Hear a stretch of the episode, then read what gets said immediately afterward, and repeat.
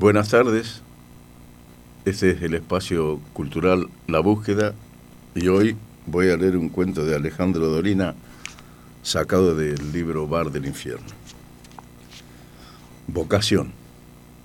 Cuentan que el joven Pachien, segundón de una familia de guerreros, llegó después de 20 años hasta el último examen de la carrera de amanuense en la escuela administrativa de Han Cheu el título presuponía el conocimiento de los 10.000 libros, el ejercicio impecable de la poesía clásica, el dominio de la geometría y el arte de construir sismógrafos, así como el perfecto manejo de la ciencia alquímica.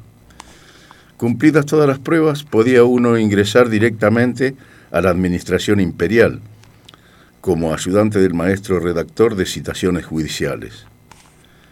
Pachien se hallaba cabeza abajo colgando de una soga y semi-sumergido en las heladas aguas del estanque. Estaba a punto de completar el sexto de los nueve madrigales que le habían encargado. Un alto funcionario de la dirección apareció de improviso y suspendió la tarea. Infracción, infracción, gritó con las manos en la cintura y las piernas muy abiertas.